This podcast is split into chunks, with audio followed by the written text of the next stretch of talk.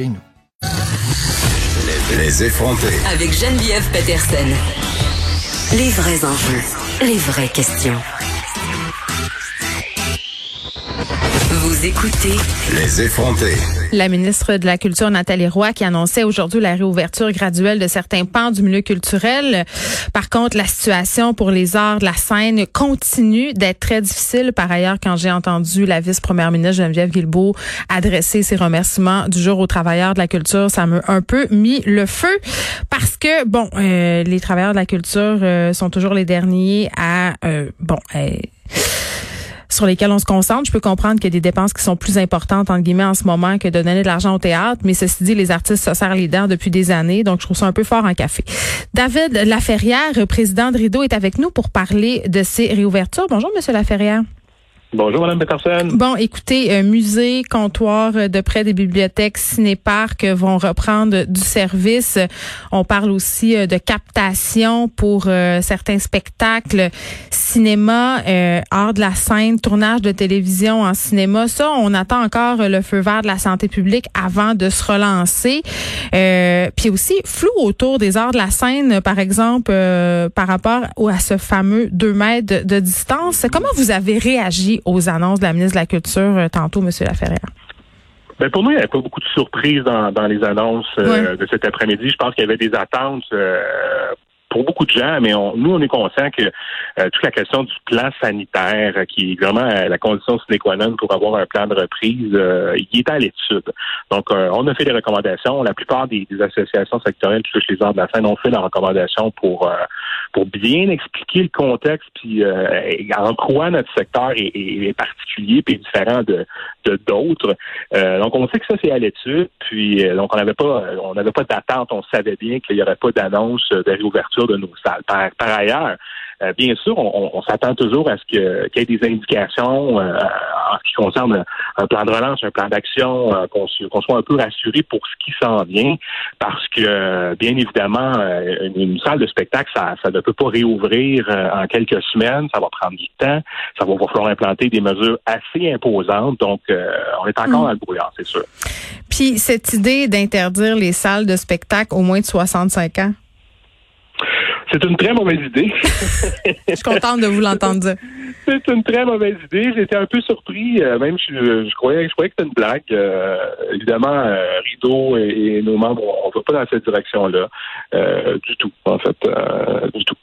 Puis on s'entend quand même, M. Laferrière, je ne sais pas si ça vous a fait sourire, mais nous annoncer l'idée qu'on pouvait faire des captations sans problème. je veux dire, faire des captations, ça fait pas des enfants forts quand on parle de faire vivre une salle de spectacle ou un théâtre. Non, j'ai l'impression qu'il y avait une certaine pression de, différents milieux pour être capable d'enclencher ce processus-là. Ça peut être, dans certains cas, des revenus auxiliaires pour certaines salles de permettre des captations dans leurs salles. L'industrie du doublage aussi, peut-être, ça se peut-tu? C'est pas impossible. Même l'industrie de la télé ou du cinéma, je pense qu'il y, y, avait des demandes en ce sens-là. Je pense qu'encore une fois, d'un point de vue de la santé publique, c'est beaucoup plus simple à, mettre en place quand il n'y a pas de public, quand, quand la distanciation et tout ça euh, est respecté. Parce qu'on a, on a un certain nombre de paramètres, mais on n'a pas idée jusqu'où ça mm. peut aller euh, dans tout ça. Mais c'est vrai que pour nous, euh, c'est pas, ce sont des annonces qui ont, à peu près pas d'impact sur nos euh, sur nos modèles d'affaires présentement. Et cette idée euh, qui est sur toutes les lèvres en ce moment, euh, justement sur les modèles d'affaires, cette idée que l'art, les artistes, les organisations qui vivent de l'art devront se réinventer. Ça vous fait quoi quand vous entendez différentes instances, que ce soit des diffuseurs télé, le gouvernement, différents instances qui si on veut, demande toujours aux artistes de, de faire autrement, de se réinventer. J'ai l'impression qu'en tout, ça, le sous-texte, c'est toujours de faire du contenu gratuit ou d'être payé moins cher ou, ou d'offrir des prestations pour presque rien. Ben, puis gagner du temps. Je pense que c'est bien sûr, euh, bien sûr, euh, la, la, vie comme on l'a connue euh, sera sans doute plus jamais la même. Même si on retrouve euh, une certaine quiétude, notre capacité à recevoir 800, 900 personnes dans une salle de spectacle, mm. ce qui vient de se passer va toujours être là. Donc, on va, on va avoir à implanter un certain nombre de, de mesures sanitaires. Puis on va devoir toujours un peu avoir ça en tête dans la, notre façon de travailler. Au niveau de la création, au niveau de la production, au niveau de la diffusion, se réinventer à très court terme euh, pour être capable de passer au travers de tout ça peut-être. Oui, mais faire du contenu gratuitement, parce qu'il y en a plein en ce moment du contenu gratuit. On habitue le public à avoir du contenu des artistes qu'ils aiment, des artistes euh, qui paieraient pour aller voir, par exemple. On les habitue à ce contenu gratuit. Est-ce que ça sera facile de revenir à, à mettons, euh, payer, je sais pas, moi, 50 dollars pour un billet de spectacle d'humour, alors que finalement, euh, les humoristes sont tous live sur Instagram le soir à 9 h pour pas une scène? Vous avez tout à fait raison. Pour moi, se réinventer, c'est se réinventer en ayant un soutien financier pour être capable de le faire. C'est surtout pas présenter des prestations gratuites. C'est surtout pas demander aux artistes qui sont les plus touchés présentement de, de, de, de, de réinventer leur façon de, de, diffuser eux-mêmes leur, création ou de créer des œuvres en fonction de ce qui se passe euh, et de l'offrir gratuitement. Je veux dire, si, on, si on a se réinventer dans le contexte, parce qu'on aura à le faire, ça me coûte de vous le dire parce que moi aussi, c'est un mot que je, plus, capable d'entendre. Ben, un peu galvaudé, là, on va se le dire. Absolument. Mais on n'aura pas le choix dans la prochaine année, en tout cas chez les diffuseurs pluridisciplinaires en mm. salle, on n'aura pas le choix parce que les mesures vont être épouvantables, mais il faut que ça soit accompagné d'aide financière. Ben, oui, je comprends, sauf que, euh, puis en même temps, je vais me faire l'avocat du diable. C'est sûr qu'il y a des gens qui entendent ça puis qui se disent on a de l'argent à mettre ailleurs avant de le mettre dans le domaine artistique, euh, les CHSLD, tout ça, je veux dire, ça, c'est clair.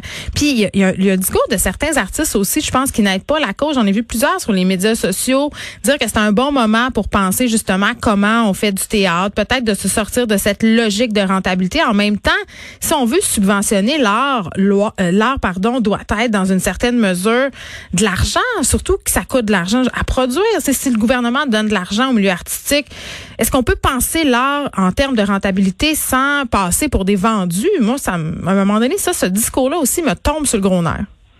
Ben, c'est un choix de société. Je veux dire, c'est un choix de société euh, qu'on a accepté puis qu'on met de l'avant depuis euh, depuis 50, euh, 60 ans. Puis on est donc fiers de nos artistes ici puis à, travers le monde.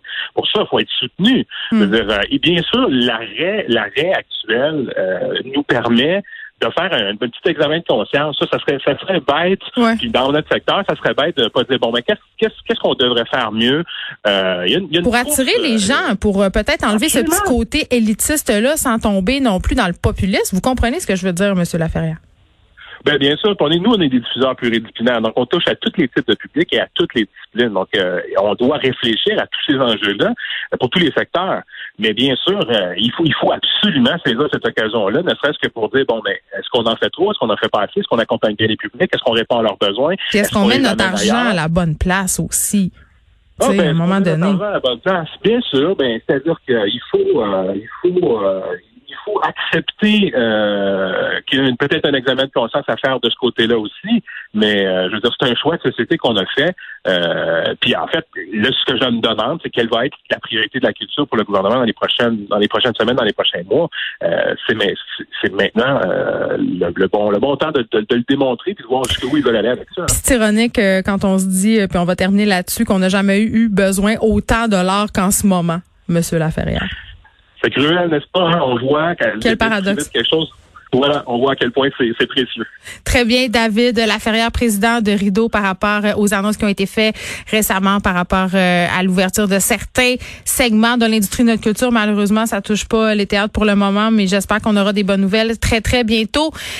On se laisse, c'est déjà tout. C'est la fin de la semaine. Euh, ce soir, petit barbecue entre amis, pas plus de 10, pas plus de trois adresses, mais je pense que tout le monde a bien, bien hâte de retrouver ses proches. Comme le disent les membres du gouvernement, restez prudents, respectez les mesures de distanciation sociale, mais ayez du fun. Je vous laisse avec Mario Dumont. Moi, je m'en vais profiter du soleil et on se retrouve lundi. Merci d'avoir été là, tout le monde.